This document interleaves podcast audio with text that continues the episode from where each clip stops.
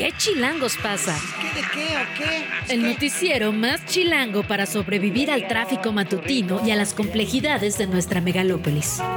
Conducido por Luisa Cantú y Luciana Weiner. ¿Qué chilangos pasa? La información necesaria para amanecer, sobrevivir y disfrutar en la capital del país. Queremos que ustedes gocen. Música para bailar, señor. Aquí comenzamos. Luisa Cantú, buen día, ¿cómo estás? Buen lunes, oye. Muy buenos días, Luciana Weiner. Qué hermoso, qué bonito empezar este lunes así, especialmente cuando es un lunes lleno de grilla. Entonces es nuestro momento como de, de relajarnos, ¿no? De ponernos contentas, de hablar de diferentes temas, porque la verdad, hasta ayer en la noche todo estaba en juego. La jefatura de gobierno se puso ruda, oye, en todos los frentes, en Morena, en, en el Frente Amplio, ahora sí. Así que eh, complicado, ¿no? Pues en todas las entidades, man. Así, digo, la capital es donde tenemos la mira por la naturalidad, pues, naturaleza, pues sí, naturaleza de este programa, pero la verdad es que hay varios estados donde hay amagos por parte de quienes están participando. Pienso, por ejemplo, en Chiapas, ¿no? También por ahí Eduardo Ramírez decía, bueno, si aquí ponen mujer como se perfila, podría haber un quiebre. Está el tema de la capital, como bien decías. Para la oposición, bueno, la Ciudad de México será fundamental, pero hay otras entidades. La verdad es que no quisiera ser dirigente de partido. Estos, seis días, como bien dicen, ¿no? Que van a definirlo todo. Sí, sí, están las definiciones a todo lo que da. El que también se va a tener que definir hoy es Marcelo Ebrard. Si es que, ¿dónde está Marcelo Ebrard? ¿Qué hace Marcelo Ebrard mientras nosotros estamos en qué chilangos pasa? Anunciando que va a hacer un anuncio y cuando ese anuncio llega dice que pospone el anuncio para contarnos algo después, porque desde, digamos, la primera competencia interna de Morena eso ha hecho, ¿no? Y hablando de Rossi, lo cual me parece, me parece muy bien, la verdad. Eh, posteando sobre Rosy que van a comer tacos y...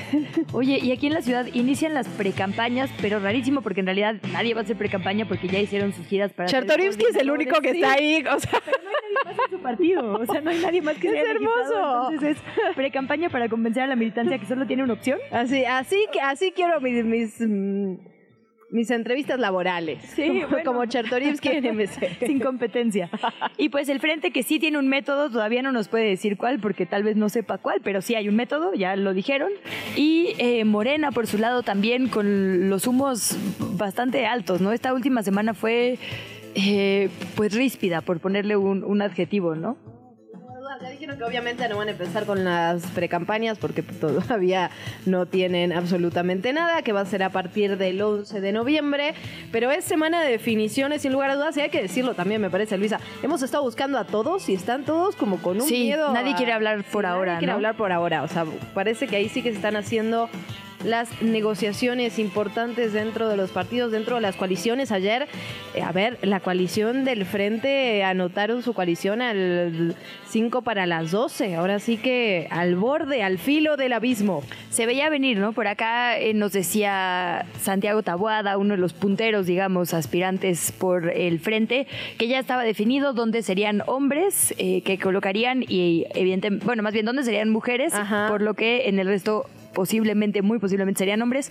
Uno de esos estados será la capital y como ha sucedido en todos los procesos, horas después salió el PRI a decir no es cierto, no hay acuerdo y poquito después el PRD a decir sí es cierto lo que dice el PRI, no hay acuerdo. Entonces, pero bueno, pues tenemos información a detalle sobre eso y varios temas. Fue un fin de semana de mucha actividad, este mega desfile del Día de Muertos y una mega marcha también en favor del alto al fuego en Palestina, de la que vamos a estar platicando con Fer Guzmán, quien acudió, por cierto, por allá. En efecto, vamos a también darle seguimiento a lo que ocurre allá en Guerrero tras el paso del huracán Otis. Tenemos que, es que de verdad, hay- en realidad hay muchos temas. Está lo político, pero también eh, está lo del huracán que ya decíamos, las varias marchas, manifestaciones, el desfile del Día de Muertos, eh, con un récord así de asistencia de más de un millón de personas. Incendios también ayer se registró un incendio aquí en la Ciudad de México, se evacuaron como a 30 personas. De eso y mucho más vamos a estar hablando. También de lo que se está haciendo en materia periodística, reportajes que se publica. Ah, ya se debe haber publicado, fíjate, a las 7 de la mañana del día de hoy. Interesante lo que se está moviendo en nuestro país, así que si te parece, arrancamos.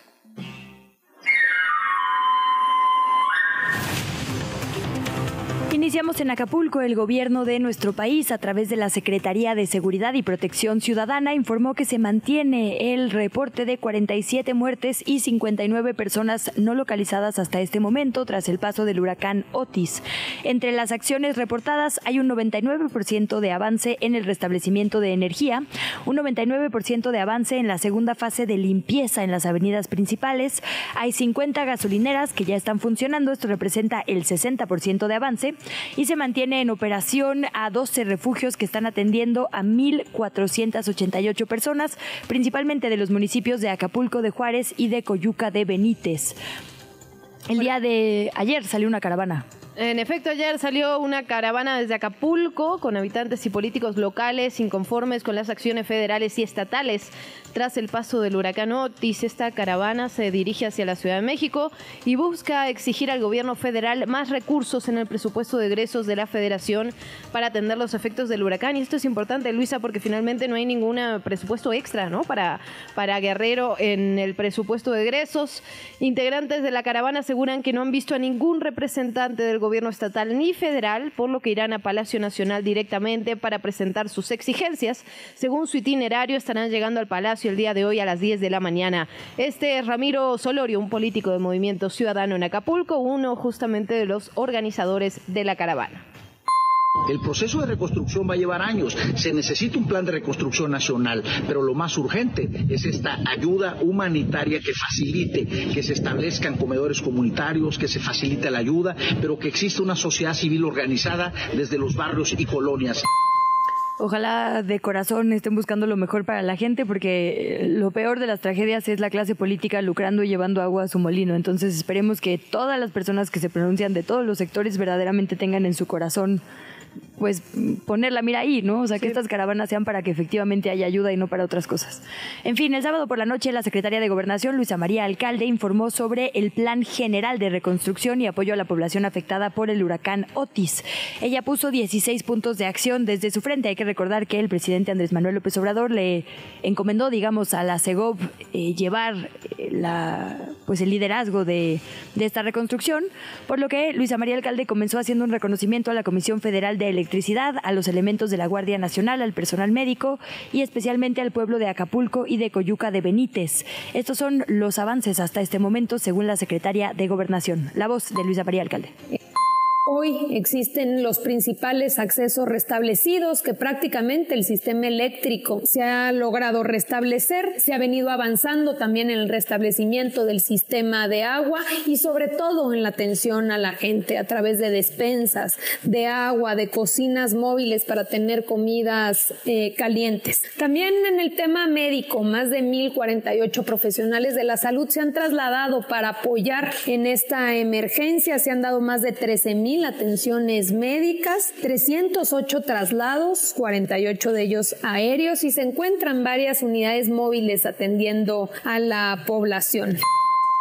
Bueno, y más de este tema y como parte de las acciones del Plan General de Reconstrucción, la secretaria de Economía Raquel Buenrostro y la Coordinadora Nacional de Protección Civil, Laura Velázquez, presentaron el sábado el programa de entrega de canastas básicas a población afectada por el huracán. La titular de Economía informó que el gobierno de México va a entregar 3 millones de canastas en total. Dijeron que las empresas que van a estar entregando estas canastas son Soriana, Walmart, Chedraui y Comercial Mexicana.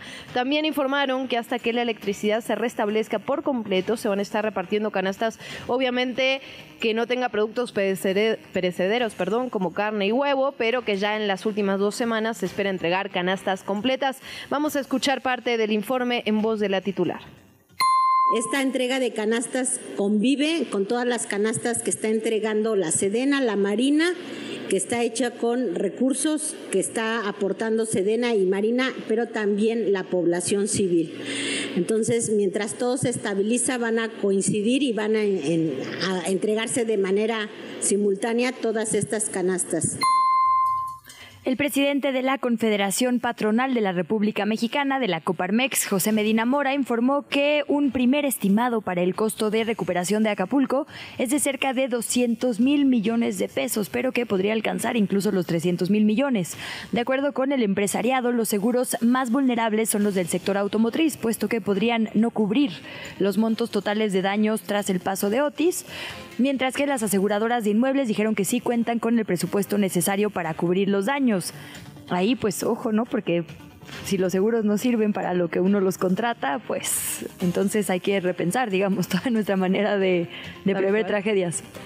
Tal cual, y otro de los temas, otra información, la Fiscalía General de la República informó ayer que va a impugnar de inmediato la resolución del juez federal que modificó las medidas cautelares al ex procurador Jesús Murillo Caram. Recuerda que aludimos aquí la alerta, se había modificado esta medida cautelar, tenía prisión domiciliaria, sin embargo tiene otro proceso, entonces no iba a poder salir en ese momento ni del hospital ni del reclusorio.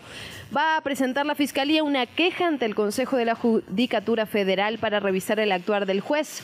La semana pasada, este juez que falló a favor de Murillo Caram, que es José Rivas González, consideró que el estado de salud del exfuncionario es motivo suficiente para cambiarle la medida cautelar de prisión preventiva a prisión domiciliaria, pero la Fiscalía aseguró en un comunicado que no hay una causal grave de enfermedad que afecte de forma urgente e inmediata al procesado ni una desatención médica.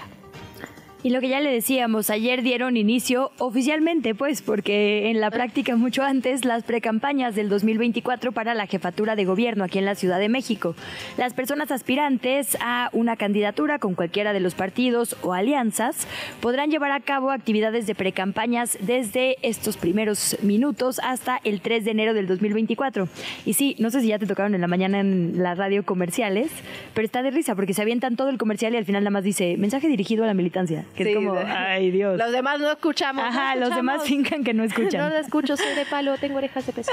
Oye, durante este periodo, es que pensé que iba a haber un ni tan chavas ni tan chidas, pero voy a dejar esa pausa dramática. Ni tan chavas ni tan chidas. Exacto.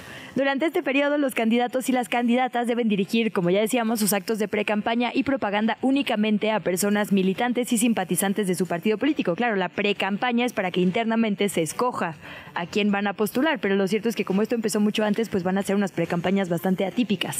Se deben respetar los topes de gastos de pre-campaña, establecidos en 6 millones 51 mil pesos. Es importante también destacar que está prohibido hacer actos anticipados de campaña, calumnias electorales o bien violencia política de género. En Jalisco y en Yucatán el proceso de precampañas también comenzó el día de ayer y va a durar hasta el 3 de enero del 2024. Eh, para las gubernaturas, para el, hasta el 25 de noviembre en caso de candidaturas a diputaciones y ayuntamientos. Bueno, por otra parte, ya lo platicamos hace unos minutos, la coalición denominada Juntos Haremos Historia por la Ciudad de México, conformada por Morena, PT y el Verde Ecologista, formalizó ya su alianza de cara a la contienda para la jefatura de gobierno de 2024 en las oficinas del Instituto Electoral de la Ciudad de México. Los representantes de los partidos de coalición entregaron ya todos los documentos con los cuales se oficializa ya la alianza Morena-PT, Partido Verde. El representante de Morena ante el Instituto Electoral, Eduardo Santillán, detalló que con la presentación de este convenio se busca dar a conocer que en la capital del país las distintas izquierdas compiten juntas en los comicios del siguiente año. Así lo dijo, eh, interesante porque bueno, habíamos estado hablando aquí justamente sobre el tema de las alianzas, de que sí, de que no, se estaba negociando, le hablamos un par de veces con Sebastián Ramírez. Al parecer todo marcha así, veremos qué pasa con el tema de la paridad, ¿no? Sí, y también te acuerdas que había medio amagado Jesús Esma y luego se retractó con que el verde solo iba a ir con Morena si era Omar García Harfuch. Después matizó y dijo, bueno, el, puntero de las encuestas. Eh, solo iríamos, digamos, el verde con Morena si es así. Y ahora con esta alianza, pues la verdad es que ya no importa si al final se decide que va a ser mujer porque ya está pactada, ¿no? Digo, salvo que, no sé. Siempre se puede romper, como lo, lo hemos podido constatar una y otra vez en este país. Veremos qué pasa, veremos qué pasa con eso al final lo, que se está jugando es, eso, ¿dónde se va a usar el tema de paridad? en Morena, sobre todo. Parecería que en la alianza, a pesar de, de, los dimes y diretes, ya está bastante pactado dónde sí y dónde no. Y fíjate que hay otro factor que quizá no hemos hablado suficiente, que es que no puedes poner mujer eh, donde es poco probable que ganes, ¿no? Porque también, o sea, como que decimos, bueno, sí. Pero eso es una sugerencia, ¿no? O sea, pueden ser cinco mujeres y cuatro. Eh, obligatorio. vinculante, pues. Bueno, deberían acatarlo, ¿no? Que es no poner mujeres, digamos, solo por ponerlas, sino verdaderamente por convicción de que gobiernen, ¿no? Porque ahí sí, por ejemplo, entonces en Morena se acabaría donde hay oposición, o sea, no podrían poner, digamos, acatando esta sugerencia, Yucatán, Guanajuato, Jalisco, ¿no? Y donde el hombre va muy bien, que es Tabasco, con Javier May, pues digamos ya tendrían ahí los hombres, entonces sería obvio que estos son mujeres. Como que parece sobrepensado si acataran las reglas del INE, pero bueno, también está la posibilidad de que el tribunal les ordene únicamente poner cuatro y no cinco, y entonces ahí el tiro entre Chiapas y Ciudad de México va a estar bueno. Porque en Chiapas parecía que Sácil de León estaba como ya muy segura y ahora resulta que no. Y aquí en la capital pues también, ¿no? Como que habían dicho, bueno, las mujeres más pegaditas, y tampoco se ve claro en esta última semana. Entonces, así las cosas con Morena. Del otro lado, los dirigentes del PRI, PAN y PRD inscribieron la coalición de fuerzas políticas ante el Instituto Electoral de la Ciudad de México a penitas. Casi no lo hacen. palabra. Sí, literalmente a minutos de que venciera el plazo, que era la medianoche siempre sí se registraron. Con el trámite, estos partidos pueden competir en alianza tanto por la jefatura de la capital como los diferentes espacios, eh, las diferentes alcaldías, también los espacios legislativos. El dirigente del PRI, Rubén Moreira, dijo que habrá un método si hay método, quién sabe cuál, pero sí hay, para elegir a candidatos o candidatas. Dijo que puede haber foros, puede haber debates o puede haber acuerdos. Es decir, todo y nada, ¿no? Hasta este momento. Todo puede ser hasta este momento. Lo que sí va a suceder es que la alcaldesa de Álvaro Obregón, Lía Limón, informó que va a pedir licencia de 15 días para dejar el puesto en, dicha demarcación para iniciar justamente esta ruta rumbo a la jefatura de gobierno. Lo compartió en redes sociales y ahí aseguró que la decisión la tomó después de los mensajes de apoyo que le llegaron tras la negativa de los diputados ante su solicitud de licencia. Y esto es importante porque en estos 15 días no se necesita que vote el Congreso. Entonces, ahí la oportunidad, vamos a escuchar cómo lo dijo.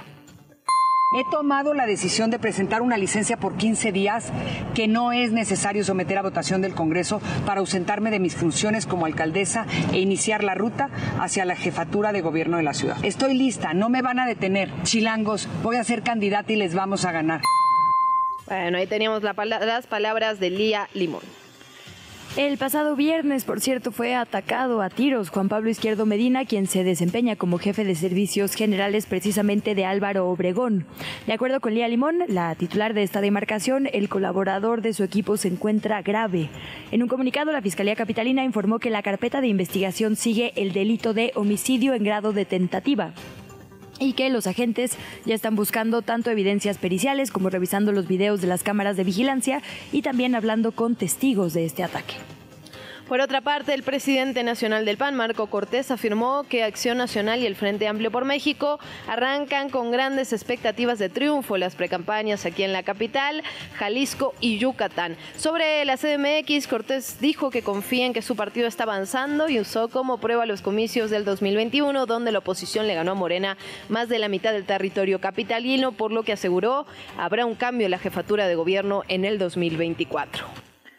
Y cerramos con el diputado federal de Movimiento Ciudadano, Salomón Chertorivsky, que ya inició su precampaña como único candidato, hay que decirlo, como único precandidato, pues, o sea, va a convencer a las y los simpatizantes de Movimiento Ciudadano, entre él y él, para competir por la jefatura de gobierno de la Ciudad de México.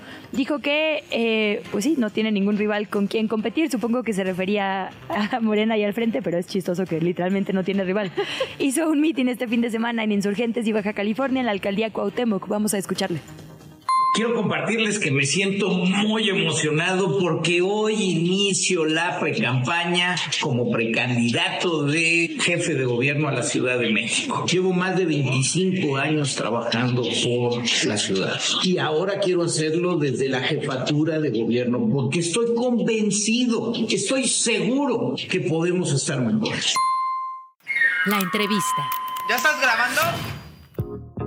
7 de la mañana, 30 minutos, hablamos ya del inicio de las precampañas aquí en la capital, el registro de las coaliciones, la grilla y sobre todo la falta de acuerdos, la falta de transparencia y justamente para que nos ayude a entender esta situación, para que nos dé una lucecita en esta grilla política que a veces se pone tan pero tan oscura, la verdad. Recibimos con muchísimo gusto a Ernesto Núñez, periodista y subdirector de Animal Político. Ernesto, ¿cómo estás? Qué gusto saludarte.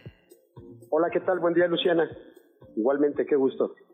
Hola Ernesto, por acá ando también, te saluda. Sí, ¿cómo estás? Pues es que no, no sé ni por dónde empezar, como que estoy tratando de organizar mi cabeza, pero eh, híjole, ¿qué, qué bolas están hechos los, las alianzas, los frentes, los partidos políticos. Decíamos aquí en la capital, el único que lo tiene claro es Salomón Chedorivsky, que anda solito compitiendo contra sí mismo por Movimiento Ciudadano, ¿no? Pero el resto, eh, si te parece, empecemos con la oposición. Apenitas se registraron para ir juntos. Pues sí, a ver, mira, quizás lo primero que habría que explicarle al auditorio es qué es una precampaña. Okay. esta, esta figura de precampaña se inventó hace como pues más de 15, 20 años, se, se incorporó a la legislación electoral y tiene el fin de regular los procesos internos de competencia cuando hay dos aspirantes a una misma candidatura dentro de un partido o dentro de una coalición. Esto era muy común a finales de los 90, principios de los 2000, que aparecían candidatos importantes y que los partidos no sabían cómo procesar esa democracia interna. Le ocurrió a Roberto Madrazo y a Francisco Labastida en el 99, por ejemplo. Mm. Ante esos problemas, se incorporó a la legislación electoral la figura de las precampañas para darle un espacio a los partidos para esto. Con el paso del tiempo, las precampañas se convirtieron en la simulación que es hoy. Son prácticamente un mes de campaña anticipada previa a lo que ya va a ser realmente la campaña. Pero lo que está ocurriendo es que los partidos de un buen tiempo para acá llegan con precandidatos únicos. Le pasó a Peña Nieto en 2011, por ejemplo. Eh, por cierto, ese año el PAN no, el PAN sí tuvo una precampaña interesante donde había candidatos competitivos, Ernesto Cordero, Josefina Vázquez Mota, Santiago Krill.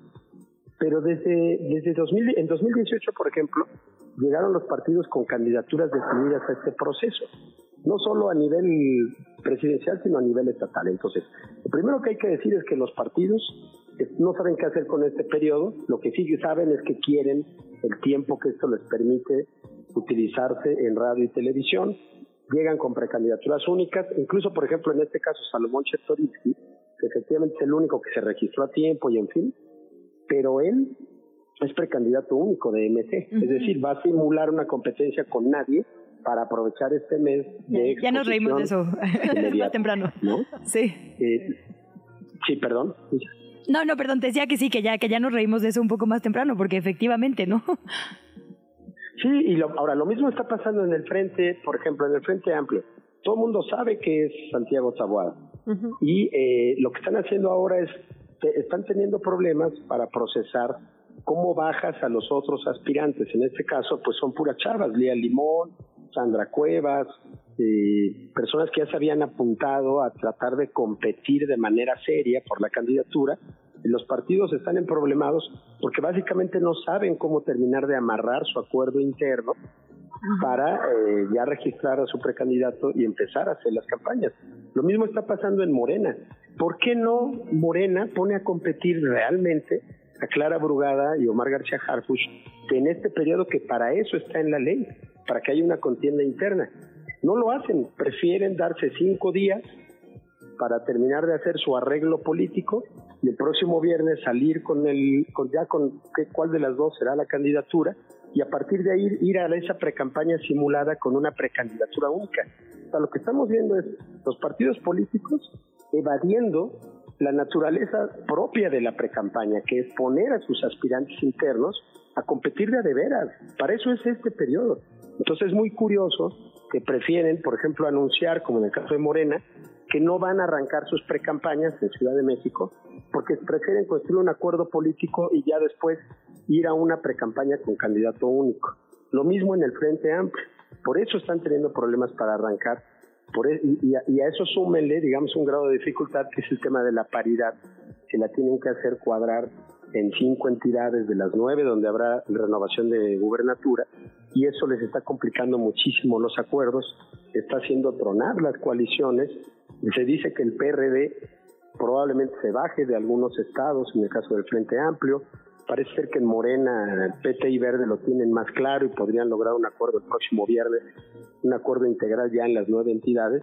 pero lo cierto es que, fíjense que es paradójico, primero adelantaron todos los tiempos de la sucesión presidencial y ahora que ya se les dice arranquen las precampañas a nivel local en la Ciudad de México, Jalisco y Yucatán por lo pronto, ellos dicen, no, mejor no arrancamos, mejor nos esperamos hasta hacer nuestro arreglo político. Es, es realmente paradójico.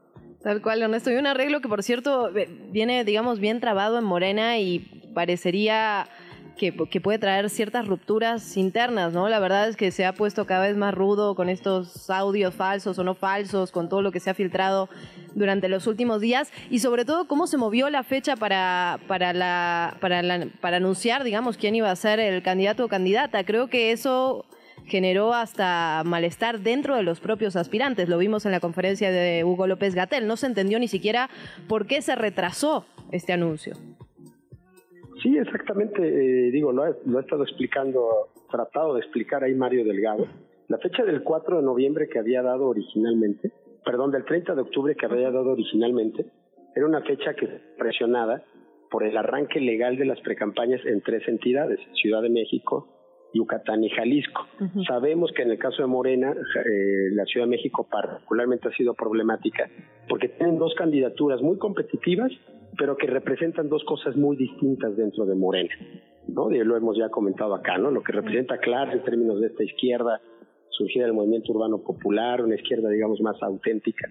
Y Harfush, que es un personaje que se dice que es de las preferencias de la doctora Claudia Sheinbaum, pues en realidad no es bien visto por esa izquierda, eh, digamos, tradicional o la izquierda que construyó eh, un proyecto aquí en la Ciudad de México.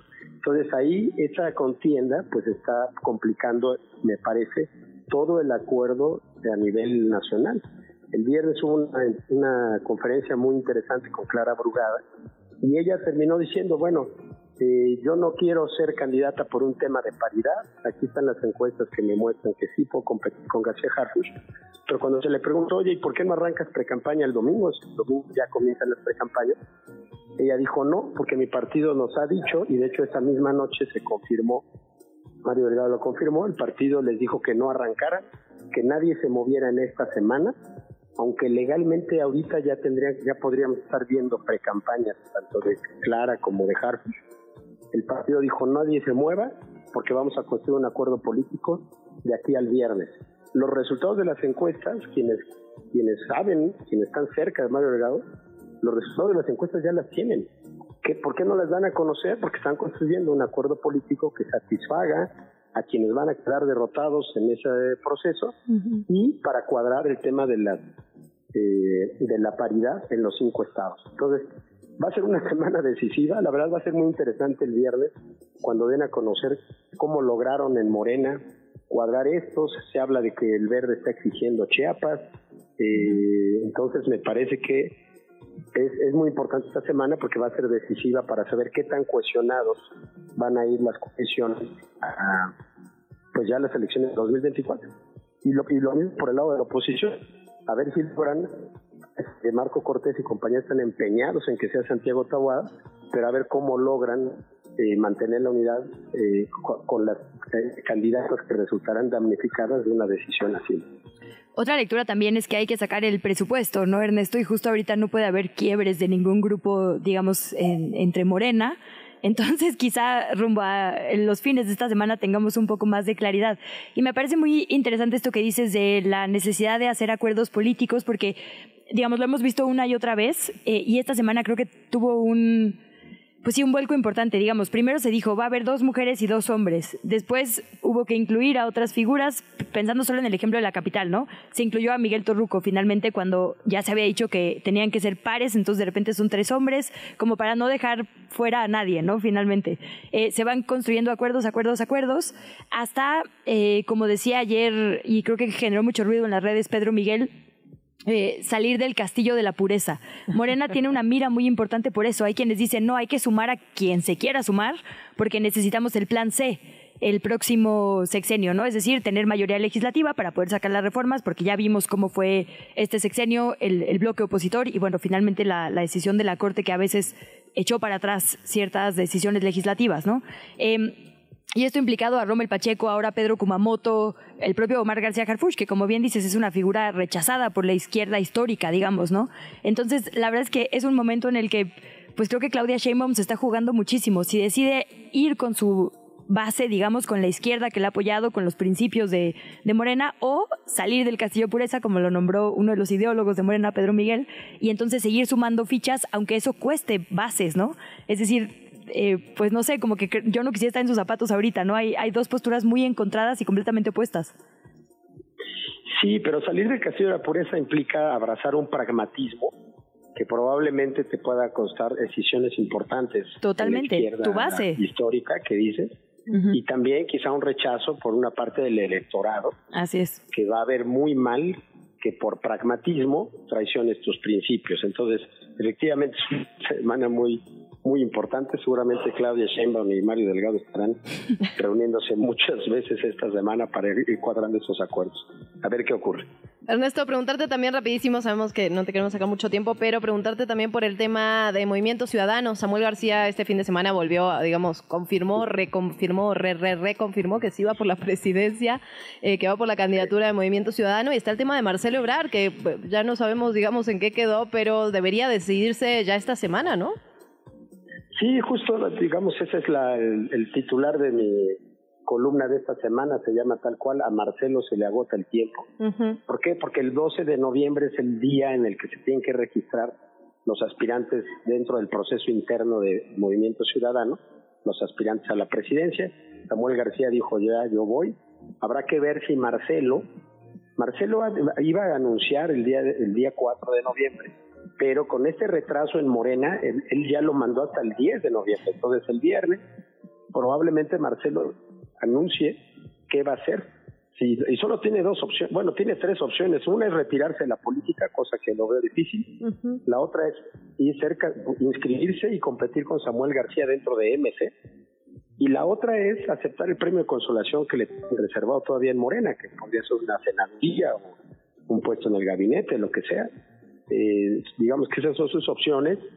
Insisto, el, estaba programado que el viernes lo dijera, ya no, lo, va, lo, aplazó, quizás sea este viernes 10, pero lo que sí les puedo asegurar es que si él el 12 de, si para el domingo 12 de noviembre él no se inscribió en MC, quiere decir que ya no se fue a MC y ya no estará en la boleta de 2024.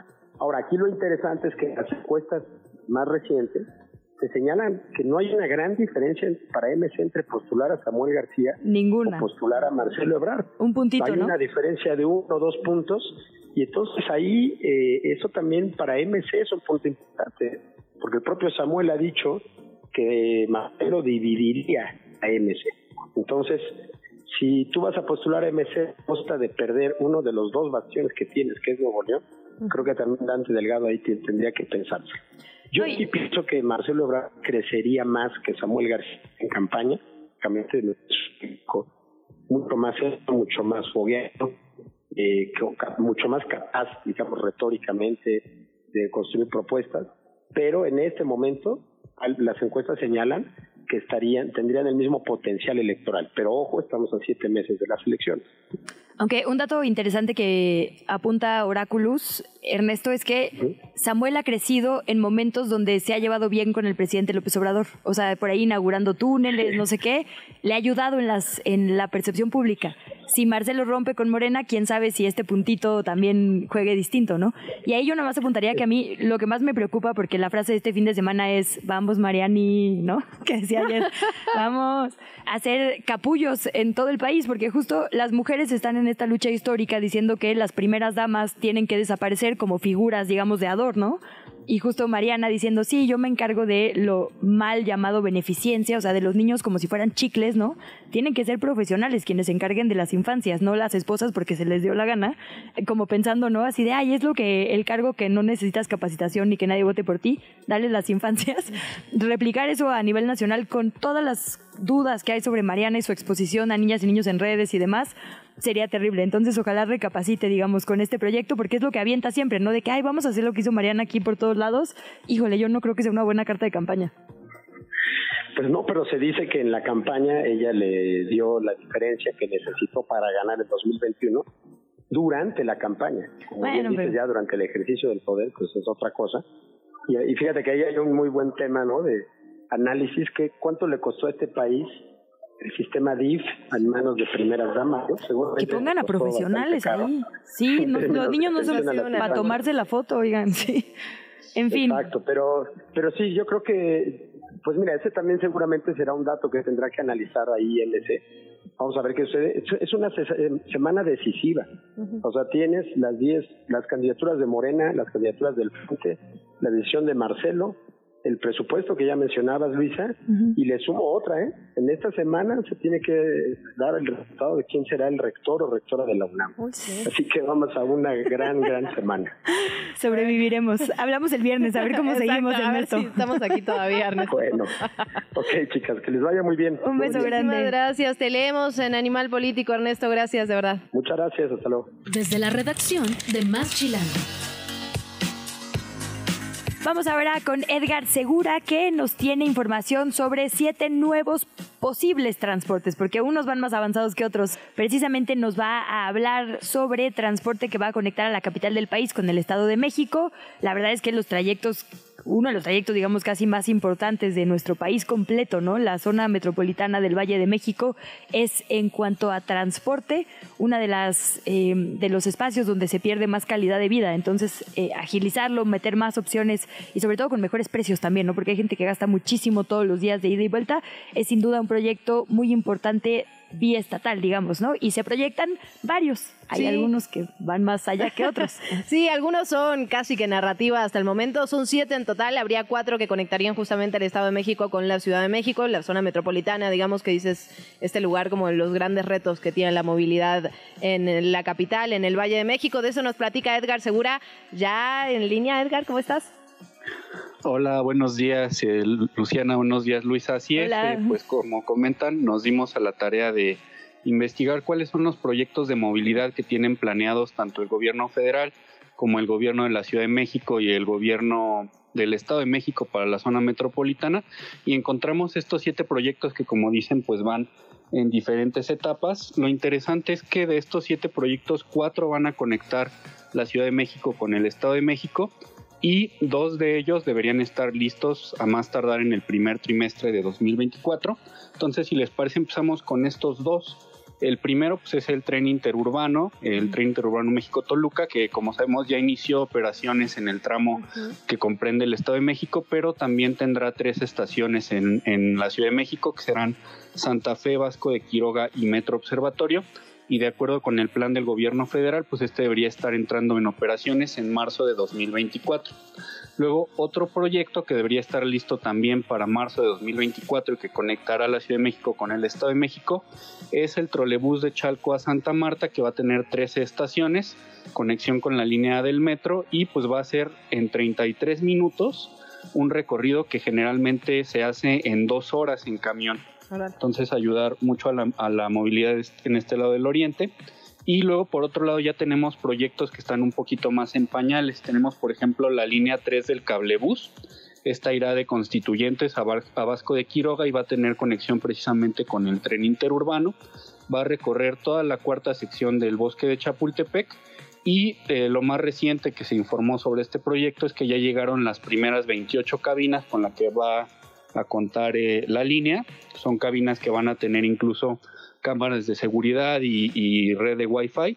Y eh, otros proyectos que están, eh, digamos, en el tintero, literalmente, es este el trolebús que circulará por Avenida Aztecas este, hasta Los Pedregales. Este, el jefe de gobierno Martí Batres ya lo anunció, dijo que está por entregar el proyecto ejecutivo y otros dos proyectos de los que ya hemos hablado en este espacio que son el Mexicable de Naucalpan a Cuatro Caminos y el Metromex que sería una línea, eh, una red de trenes similares a la del metro de la Ciudad de México, pero que circularían por el Estado de México y que también tendrían conexión con el metro capitalino a través de la estación Martín Carrera. Estos son los, los proyectos de movilidad, digamos, ya, ya anunciados. Además de un séptimo que sería la nueva línea de Metrobús para el oriente de la Ciudad de México. Esta la dio a conocer el jefe de gobierno Martí Batres en su más reciente informe. Em, no dio a conocer muchos detalles, pero bueno, nosotros a través de fuentes de CEMOVI logramos averiguar que sería la línea de apoyo para eh, cuando una línea de Metrobús de apoyo para cuando cierre la línea 9 del metro, que como saben, pues va a tener trabajos de renivelación, entonces esta iría desde Canal de San Juan en la línea A del metro hasta conexión con la con la estación Lázaro Cárdenas de la línea 9 para ayudar en esa movilidad en el oriente de la ciudad. Pues la verdad que suena muy bien, Edgar, todo, todos estos proyectos. Habrá que ver cómo se llevan a cabo, sobre todo los tiempos, ¿no? Porque luego nos, prometen aperturas y son aperturas parciales que no terminan de resolver el tema de fondo de la movilidad. En principio, suena a un buen proyecto y suena algo que, que se necesita brutalmente, tanto en la Ciudad de México como en el Valle, ¿no? En términos generales. Edgar, segura, como siempre, qué alegría saludarte y muchísimas gracias por toda la información. Te leemos en chilango.com. ¿Y en dónde más? Claro que sí, en chilango.com, ahí de, repente salimos también en, Más Chilango y pues aquí con ustedes siempre que nos den la oportunidad. Siempre. Un placer para nosotras. Un abrazo y gracias. Gracias, bonito día. Se tapan. gracias. En Capitas. Desde la redacción de ¿Qué Chilangos pasa? Fer Guzmán salió ayer a escuchar las voces de quienes marchan en solidaridad con Palestina, un ejercicio simultáneo en un montón de países que juntó, ya no sé cuál es la cifra oficial, Fer, pero digamos a ojo de buen cubero varias miles de personas, ¿no? Así es, eh, ayer en esta tercera marcha, y es la tercera que se convoca para protestar por los ataques de Israel a Palestina, eh, ha sido la más numerosa esta.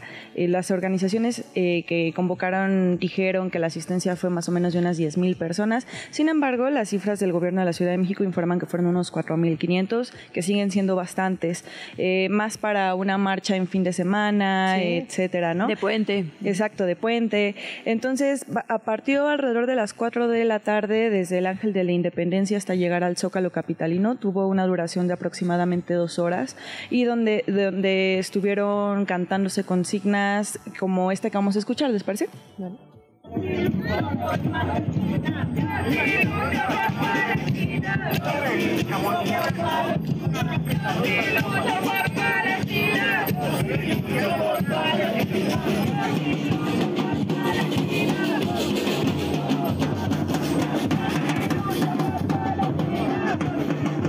Bueno, en esta marcha habían varias batucadas como esta que estamos escuchando ahorita. Había una cantidad muy importante de niños marchando con sus padres.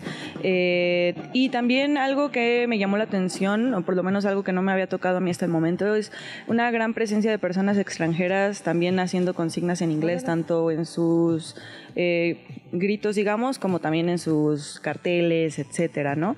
Entonces, eso es eso es algo de las cosas nuevas que he notado. Y si quieren, podemos escuchar qué fue lo que la gente opina sobre la postura que debería tener México en, esta, en, este conflicto después del corte. Me parece perfecto, porque justamente está toda esta discusión ¿no? de las relaciones diplomáticas. Ya vimos cómo Bolivia rompió relaciones diplomáticas con Israel, Colombia, Chile, ¿no? Están en esta, en este llamado al embajador por allá. Y hay como una presión cada vez más fuerte con México. Radio Chilango. Nos decías, Fer, que pudiste platicar con algunas personas sobre por qué marchan, cuál es la exigencia, digamos, concreta, la obvia es el alto inmediato al fuego, pues, pero hay muchas discusiones periféricas, ¿no? Esta historia la verdad es que no comenzó el 7 de octubre. Claro, sí, esto ya tiene muchísimos años sucediendo y la mayoría de las personas que salieron a marchar pues tienen muy en claro el que, este contexto sucedió desde hace muchísimos años.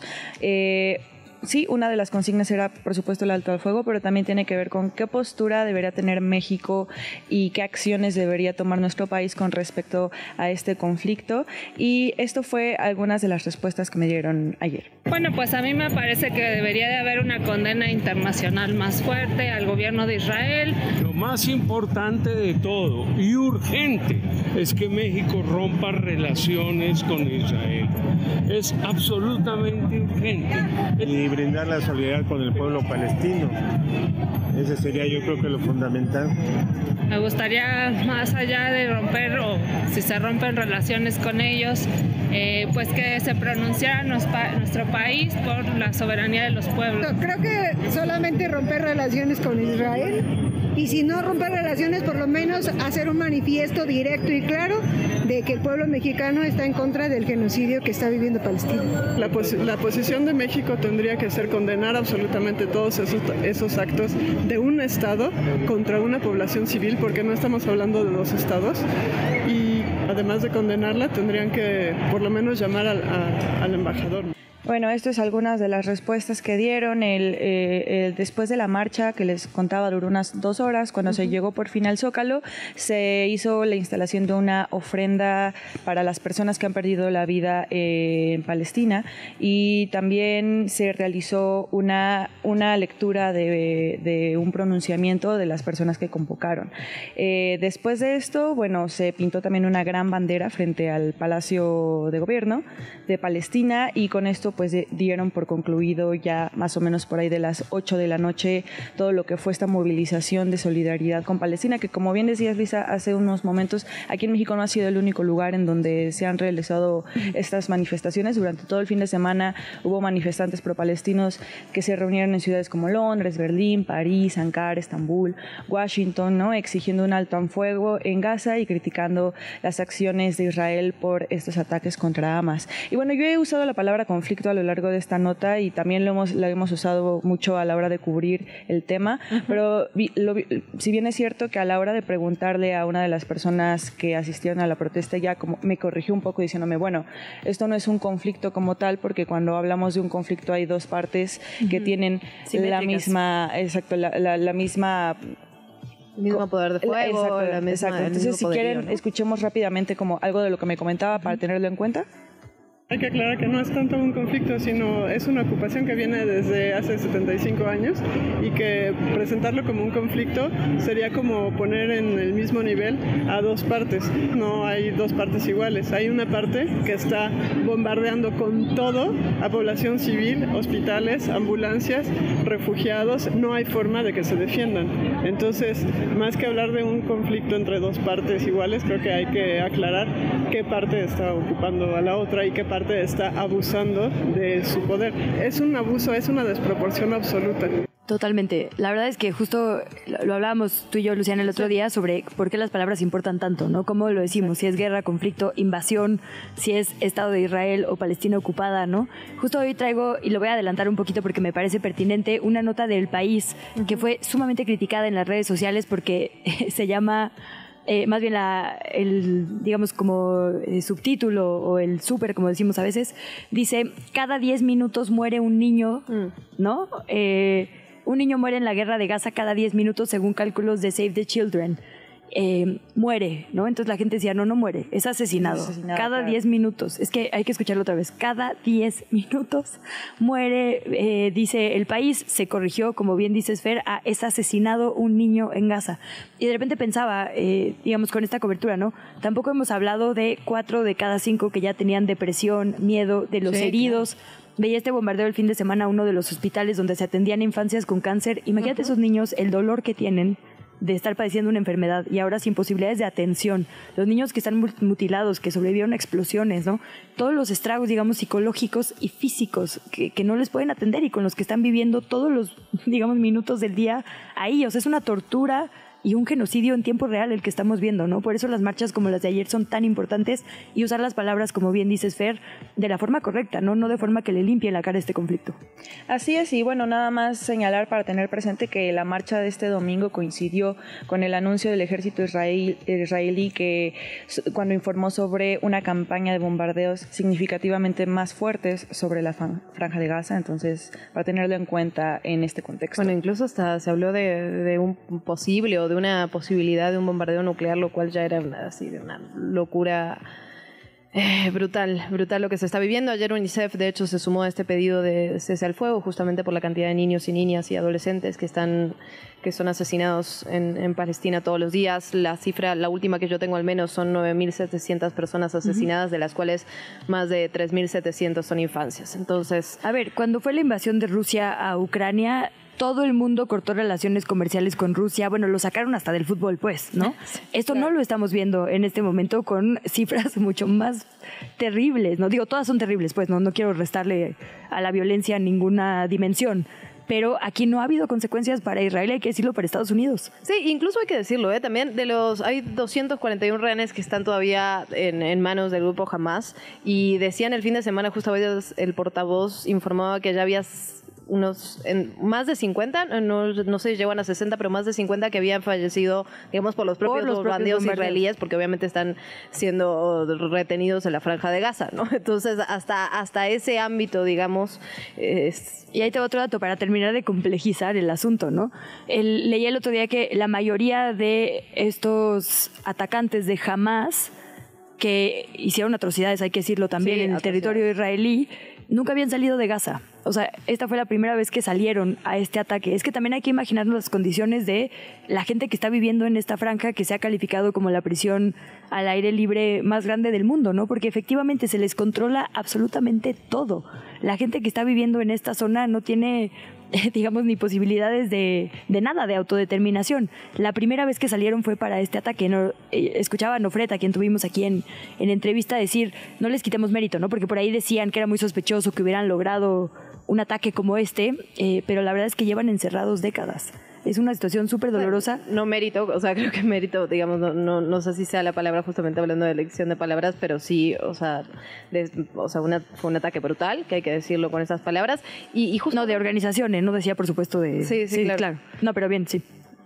Pues bueno, es un tema complejísimo. es que la verdad es que uno no puede hablar. Complejísimo, muy difícil de hablar y que justamente creo que en los medios de comunicación casi que no se habla, solo se llevan las cifras para no entrarle a los temas difíciles porque lo son, digamos.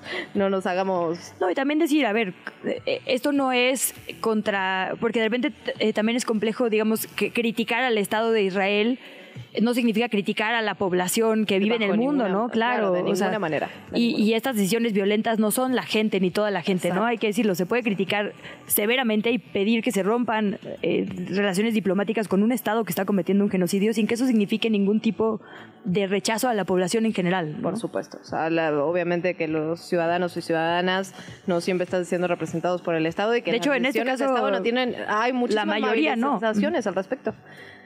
Bueno, pues Nos, uh, Fer Guzmán, antes que nada, muchísimas gracias. Gracias por estos sondeos, gracias por este recuento y por la crónica de la marcha.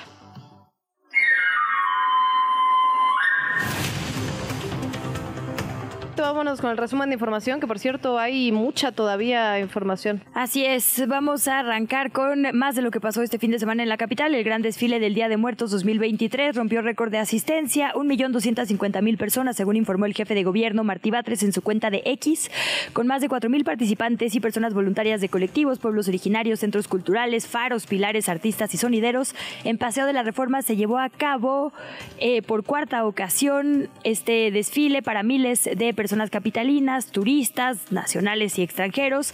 Fue un gran carnaval de música y color.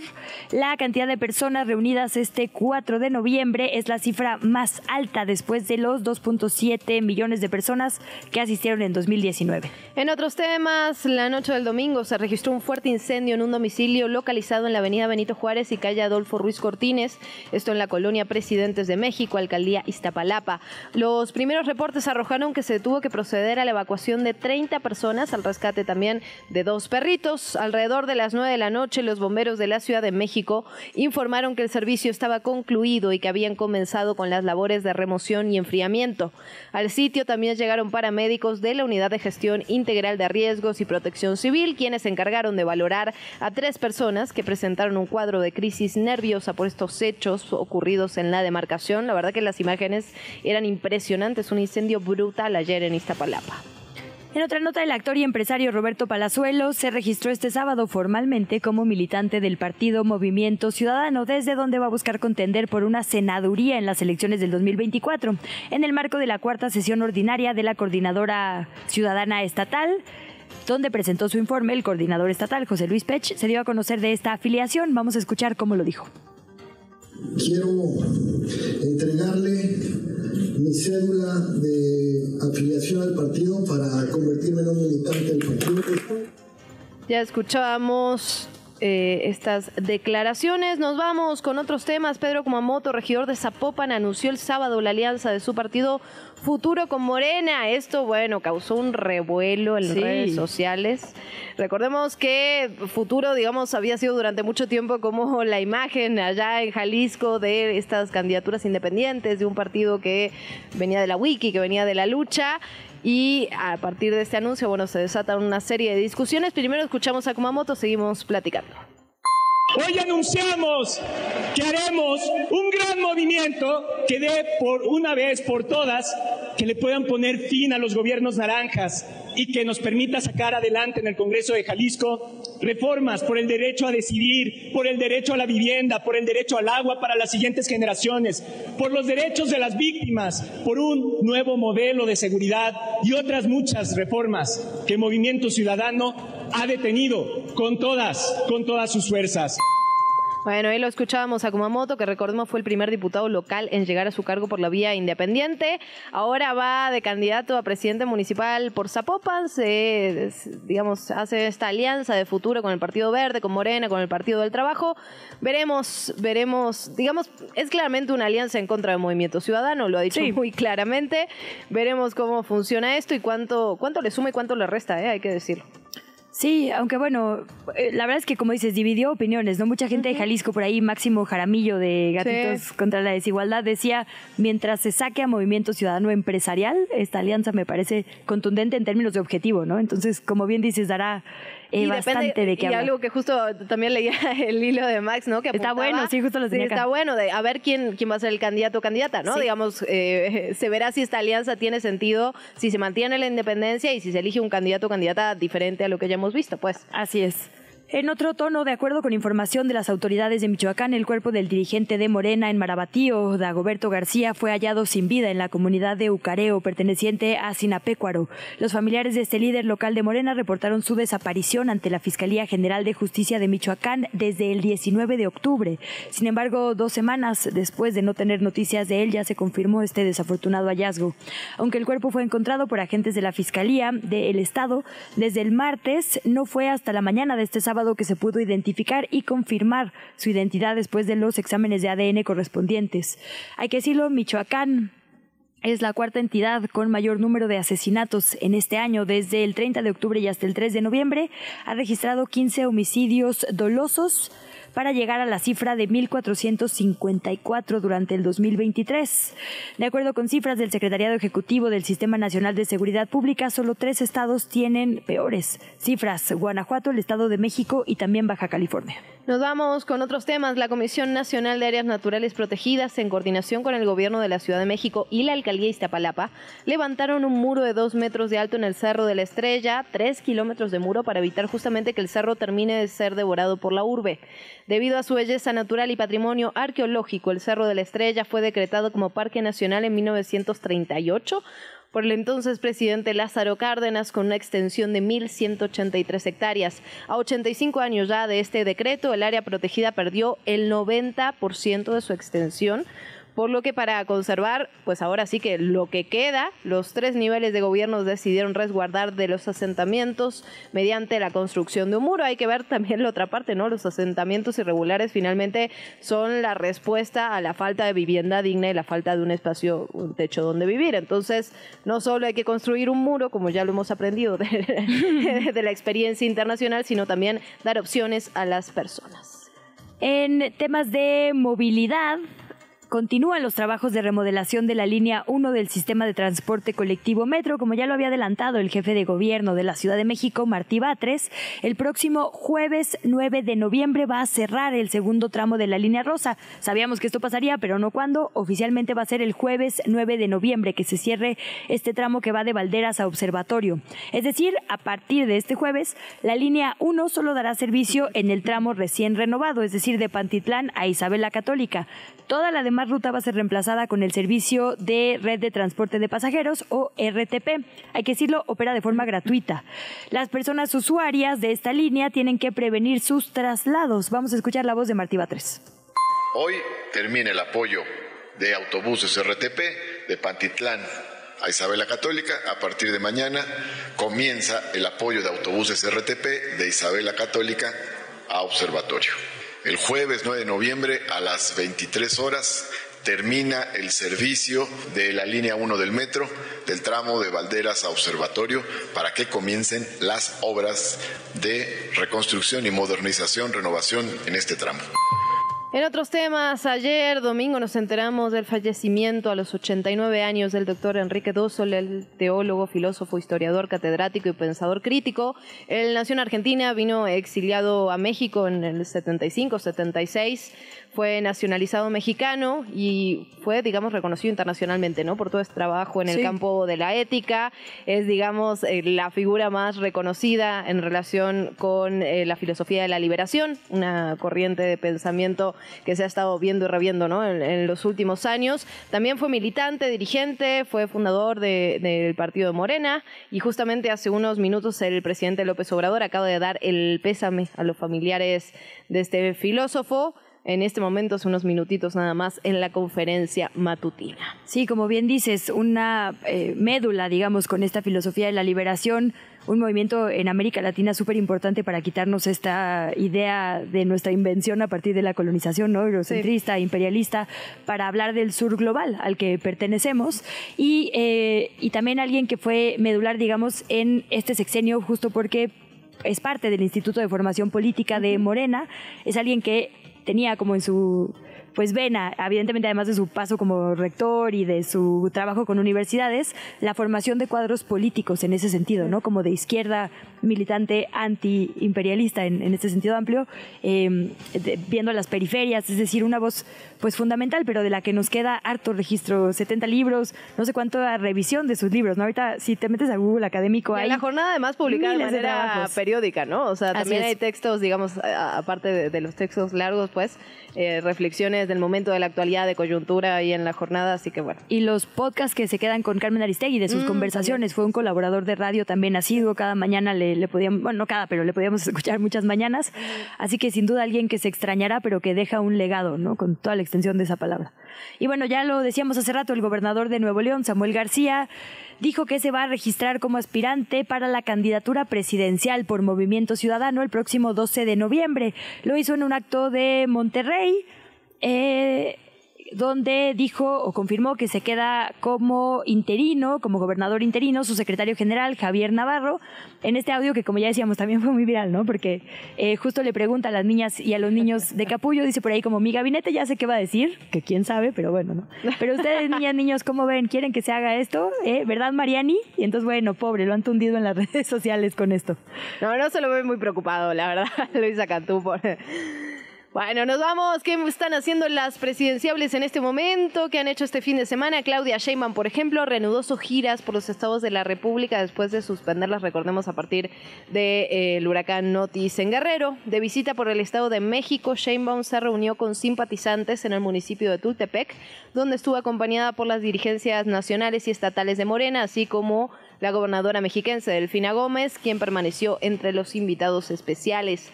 Durante el evento realizado en el Salón Jardín de Ranchito, ahí en el municipio de Tultepec, Claudia Sheinbaum reconoció el trabajo de la mandataria estatal al frente de la entidad y al cumplir su séptima semana de gira, la ex jefa de gobierno capitalino aseguró ante la mandataria que el movimiento va a apoyar siempre al Estado de México. Aquí parte de lo que se dijo. Camina el pueblo del Estado de México con Delfina Gómez y camina el pueblo de México con la cuarta transformación de la vida pública. ¡Que viva el Estado de México! Del otro lado, la coordinadora del Frente Amplio por México, Xochil Gálvez, visitó Morelia, Michoacán el fin de semana. Se reunió por allá con empresariado agrícola y militantes del PRD, particularmente con mujeres simpatizantes de su proyecto. Durante un encuentro con las y los integrantes estatales del PRD, le prometió a estas personas que va a velar por los intereses de los grupos originarios de Michoacán. Gálvez denunció que la entidad tiene lo que calificó como un grave problema de inseguridad que, dijo el gobierno federal, ha desatendido. También calificó como preocupante el eh, aumento en los feminicidios y la desaparición de mujeres en esa entidad. Se comprometió perdón, a impulsar una estrategia de prevención y combate a las bandas criminales que atentan específicamente contra la población femenina.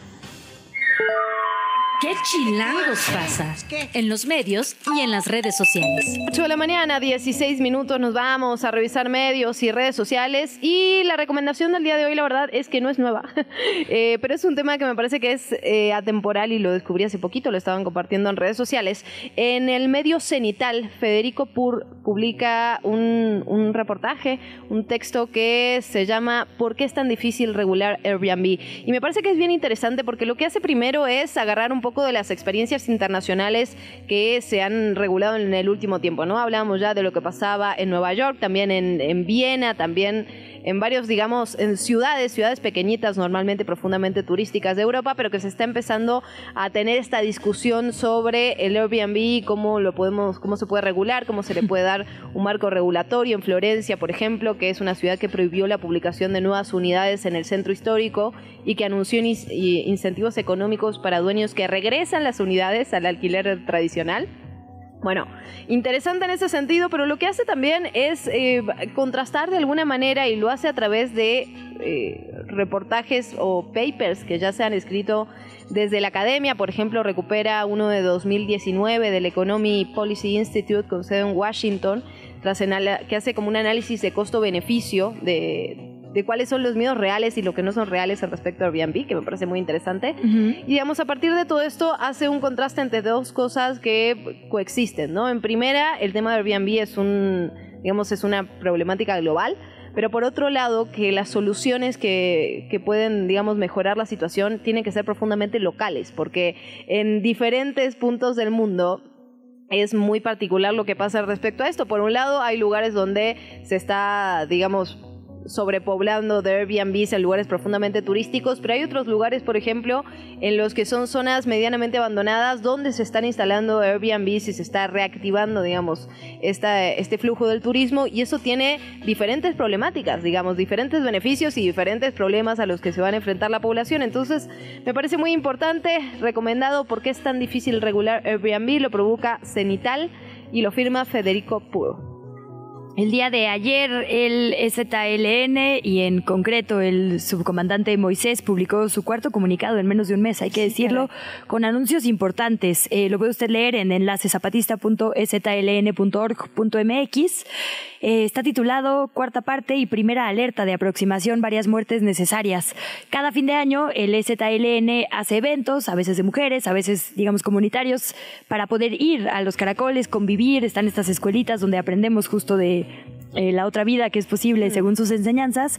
Este año la cosa es distinta. Eh, dice en este comunicado el sub Moisés, desde hace algunos meses, después de un largo y profundo análisis crítico y autocrítico de consultar a todos los pueblos zapatistas, se decidió la desaparición de los municipios autónomos rebeldes zapatistas y de las juntas de buen gobierno todos los sellos, membretes, cargos, representantes y acuerdos con el nombre de cualquier eh, mares, municipios autónomos o eh, cualquiera de las juntas de buen gobierno son inválidos a partir de este momento. Eh, se mantienen los caracoles, pero van a permanecer cerrados al exterior hasta nuevo aviso. Esto ha pasado varias veces, que abren o, cierran según la situación, digamos, de la nación.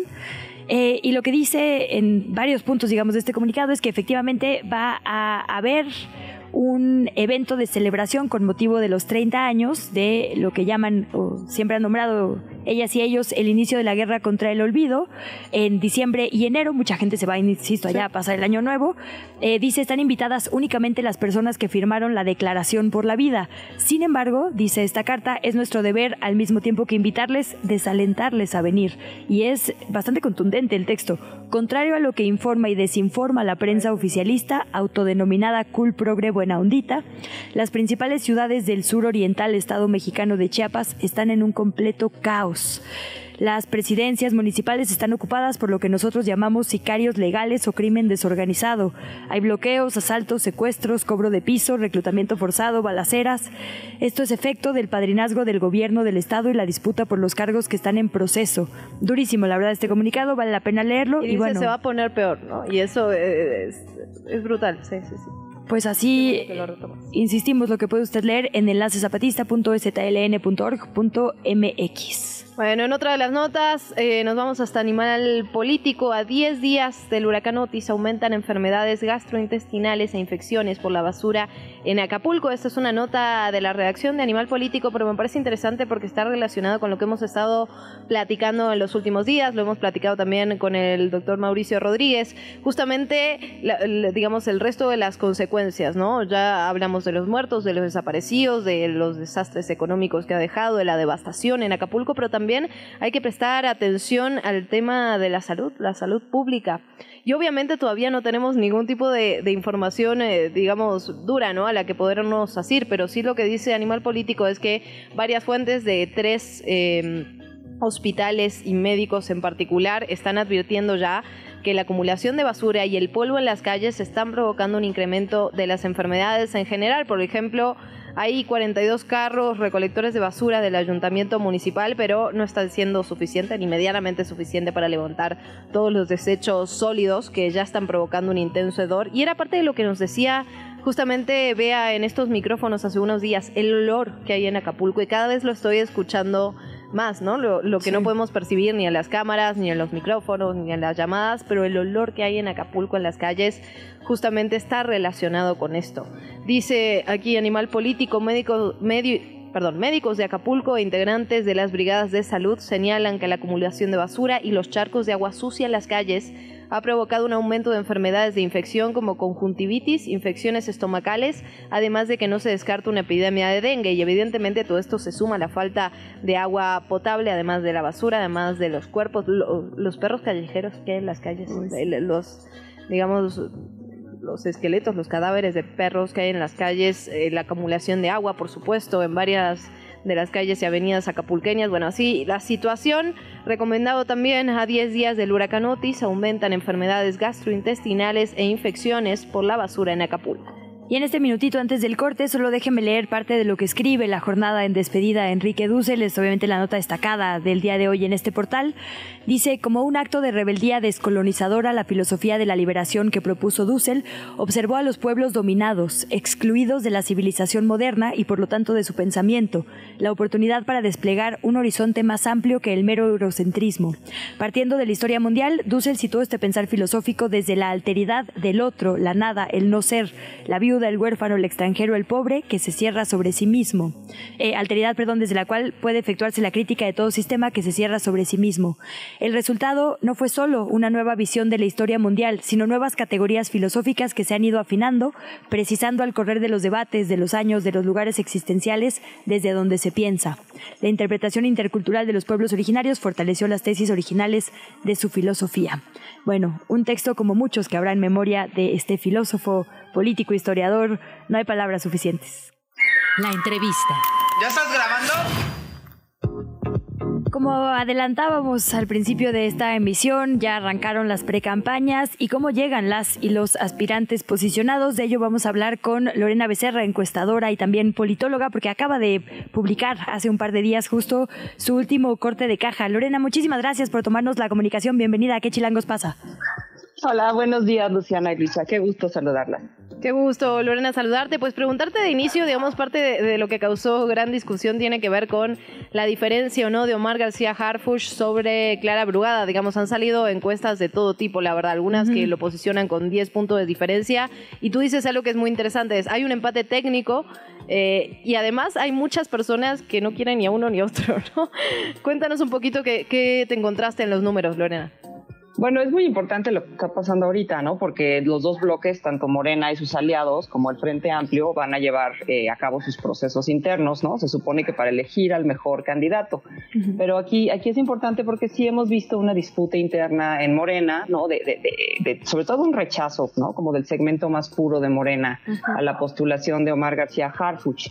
Entonces levantamos esta, esta encuesta, de, es una encuesta que tiene 800 casos en vivienda y 400 casos telefónicos, y nos encontramos con que el 34% de la población de la, de la capital preferiría a Omar para abanderar esta coalición, pero el 31% preferiría a Clara Brugada, ¿no? La, la exalcaldesa de, de Iztapalapa. Entonces, bueno, pues esto sí, pues sí, sin duda nos llamó la atención, pues porque sí, sobre todo con este tema de género, ¿no? Que aunque Clara quedara en segundo lugar en la encuesta, pues si es la mujer mejor posicionada, digamos, pues e, ella podría acabar siendo la candidata de Morena, ¿no? Y mientras hay empate técnico en Morena, en la oposición gana ninguno.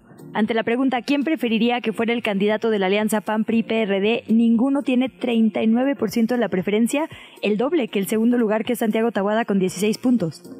Bueno, no, en realidad aquí como se leería ese dato es que el preferido ahorita es Santiago Tabuada y mucho de este ninguno tiene que ver con que realmente no son, no son conocidos los aspirantes eh, del, Frente Amplio, a diferencia de los aspirantes de Morena que tienen un buen nivel de conocimiento de nombre, ¿no? Entonces, por ejemplo, a, Omar García Harfuch no lo conoce solamente el 22% y a Clara Brugada el 26%, mientras que a Santiago Tabuada no lo conoce más de la mitad. Y Alía Limón, que es la que estaría en segundo lugar, no lo conoce el 50%. Entonces tiene un poco que ver con eso, con que realmente no los ubican, ¿no? Mm. A diferencia de, los demás. Pero eso, bueno, obviamente ya cuando, cuando empiecen las precampañas, eh, pues ya empieza a, cambiar, se empiezan a mover esas, esas situaciones. En ambos lados, ¿no? También para Morena y, y obviamente para el Frente, que tiene pues mayor, bueno, mayor potencial de darse a conocer.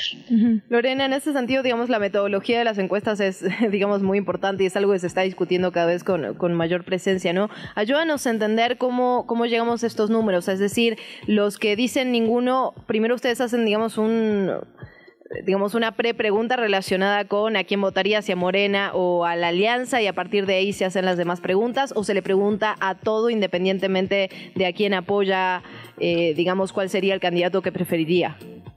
Se les pregunta a todos. De hecho, nosotros cuando, cuando llegamos, ya sea telefónico o en vivienda, aquí como les comento fue mixta. De hecho, lo primero que se les pregunta es por qué partido votaría si hoy fueran las elecciones, ¿no? Y entonces ahí es donde sale la, la preferencia partidista, eh, ¿no? Que, es lo que es lo que es otra de las de las preguntas que también publicamos, en donde Morena está en primer lugar.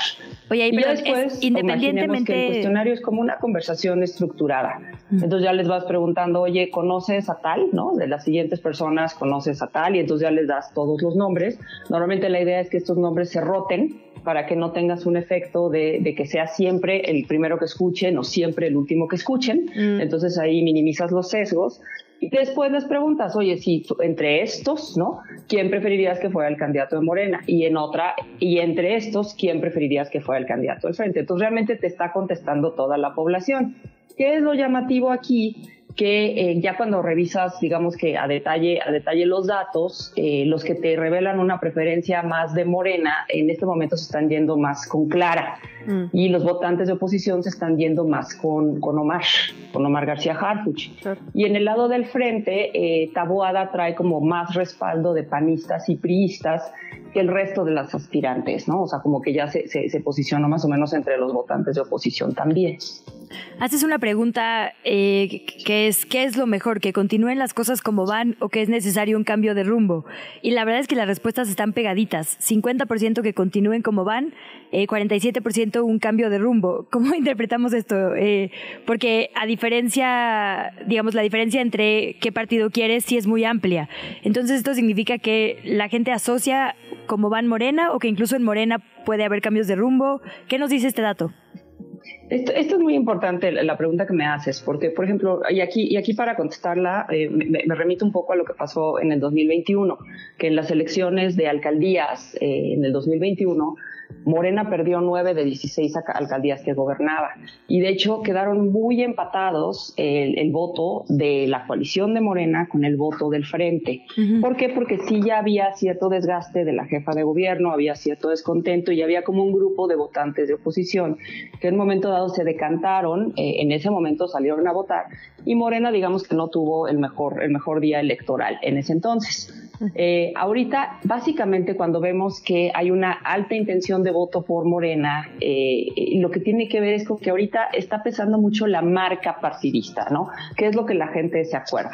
Todavía los nombres no pesan tanto porque, pues, como decía, o sea, todavía falta muchísimo, apenas empiezan los procesos internos, muchos todavía no son conocidos.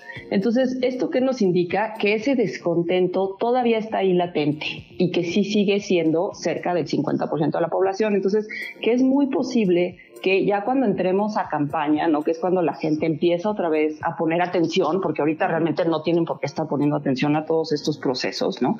Eh, tienen otras cosas en que, en que preocuparse. Cuando la gente empieza a poner atención, entonces sí existe subyacente, y ahí está clarísimo, un, un voto de descontento, ¿no? Entonces empiezan las campañas, empiezan a posicionarse los candidatos y si la oposición sabe aprovechar este descontento, pues puede posicionarse de manera muy competitiva en la capital, porque ahí están los elementos, ¿no? Y otro tipo de, preguntas que hicimos también tiene que ver con la inseguridad, con el estado de, la Ciudad de México, ¿no? El metro, el abasto de agua, etcétera. Y ahí también vemos que existe, existe bastante descontento. Entonces, básicamente así es como, así es como yo leería esas preguntas. Ahora bien, Lorena, pensando y con base en tu experiencia, digamos, ¿cuánto se mueven los números en términos generales cuando estamos hablando de, una elección a la que todavía le faltan varios meses por delante? ¿Sí, sí se ve normalmente un cambio brusco, abrupto? ¿Le mueven algo a la gente escuchar los debates si es que los hay o ver las precampañas? ¿O la verdad es que no, no cambia tanto? Sí, de hecho se mueve, se empiezan a mover mucho más a partir de ya las campañas formales. Ahí es cuando ya se empiezan, se empiezan a mover más. Perdón, perdón, mis, mis canes. Somos, somos fan de los animalitos. Sí. Ah, bueno, es que yo tengo demasiados. Pero a esta hora. sí, claro que se empiezan a mover. ¿Por qué? Porque la gente empieza a poner atención y porque también cuando hay un efecto de candidatos, cuando los candidatos empiezan a dar a conocer, también los temas de campaña, ¿no? Que también posicionan temas que, pues, que en un momento dado sí pueden ser, eh, resonar, ¿no? Ante la población. Entonces, bueno, hemos visto movimientos brutales en, campañas tanto estatales como municipales y obviamente en las, en las en campañas presidenciales.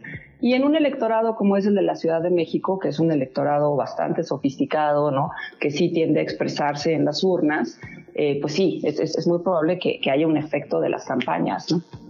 Hablamos de los no punteros, es decir, tanto los candidatos, digamos, López Gatel eh, y Mariana Boy del lado de Morena, eh, pones aquí a Margarita, Sandra Cuevas, Adrián Rubalcaba del otro lado, y también en términos de partidos, digamos, ¿no? Estas alianzas PRI, PRD, Partido Verde, aunque son poquitos, siguen siendo, bueno, aquí en suma 16, digamos, desde la oposición, eh, no, perdón, 15 de la oposición, el Verde y el PT sumarían 3.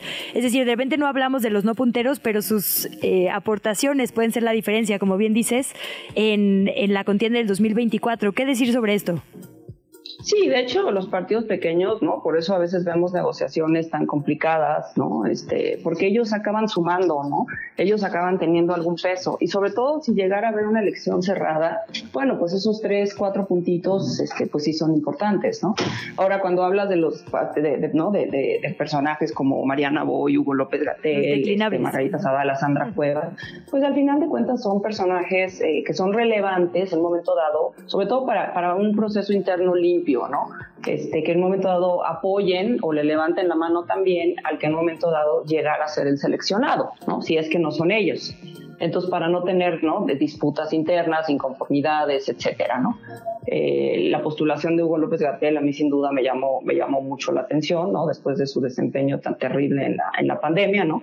Pero bueno, pues ahí lo vemos. De hecho, de Morena es el que es el que peor imagen tiene, ¿no? Este, de los aspirantes de Morena. Entonces, bueno, pues ahí también puede haber otro, otro tipo de, de temas, ¿no? Sobre todo dado los, los digamos que, eh, los, los premios de consolación que ha ofrecido Morena a los que, a los que compiten en sus procesos internos. Pero sí, sin duda, o sea, creo que, creo que para cada uno de los dos bloques, pues va a ser muy importante poder tener, eh, digo, por lo menos este, un acuerdo armonioso eh, cuando se seleccione al, a él o la, la candidata. ¿no? Pues Lorena, agradecerte muchísimo estos minutos con nosotras. ¿Dónde te seguimos? ¿Dónde seguimos tu trabajo? Pues ahorita, este, de hecho, empecé apenas como independiente, renuncié a otro medio hace, hace poquitito, entonces básicamente estoy, este, he estado difundiendo ahorita eh, en, redes, en Twitter, eh, arroba lorena-becerra y con, con, con Loret, ¿no? En latinos. Perfecto. Lorena, agradecerte muchísimo estos minutos. Lorena Becerra, encuestadora y politóloga. Gracias. Muchas gracias. Bonito día. La mañanera. Quieren prohibirla, imagínense. Vamos rapidísimo a revisar lo que ha dicho esta mañana el presidente Andrés Manuel López Obrador. Está hablando, por supuesto, de los temas de coyuntura. Ya le decíamos, mandó su pésame a la familia del el filósofo Enrique Dussel. Está hablando sobre Otis. Ya puso claridad, digamos, a esta cifra que estuvo fluctuante el fin de semana.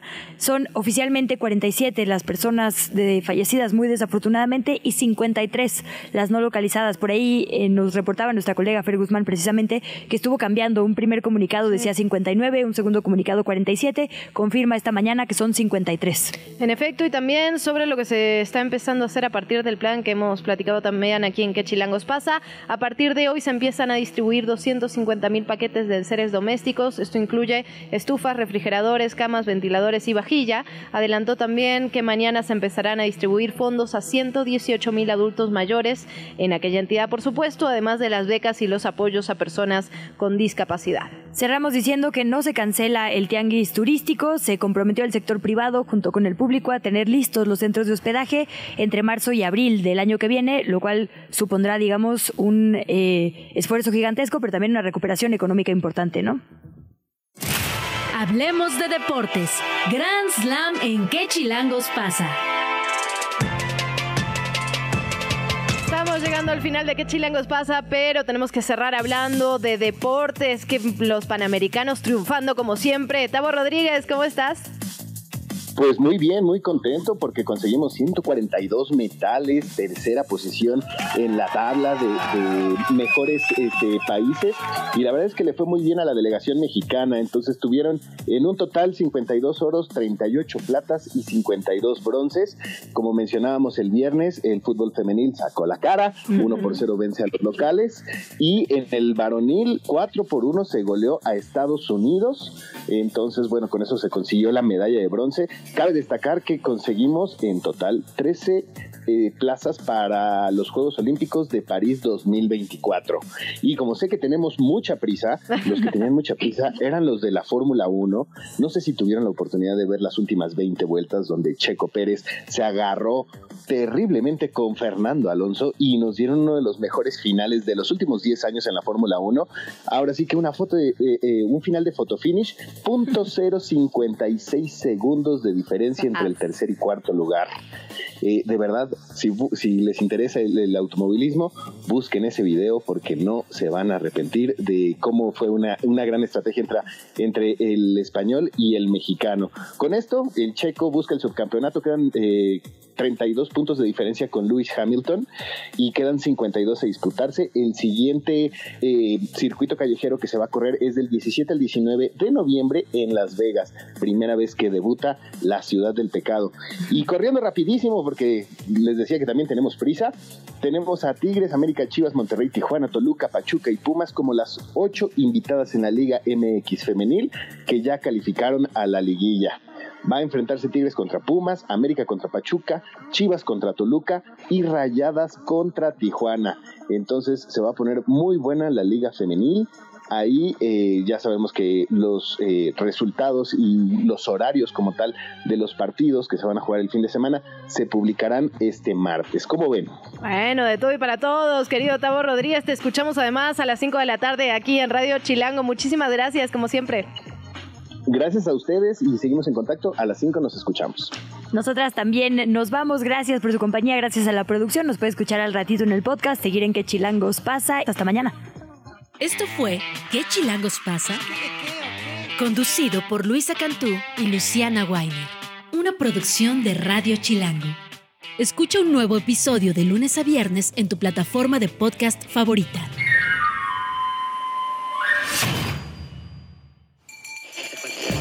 Radio Chilango, la radio que... Viene, viene, ¿eh?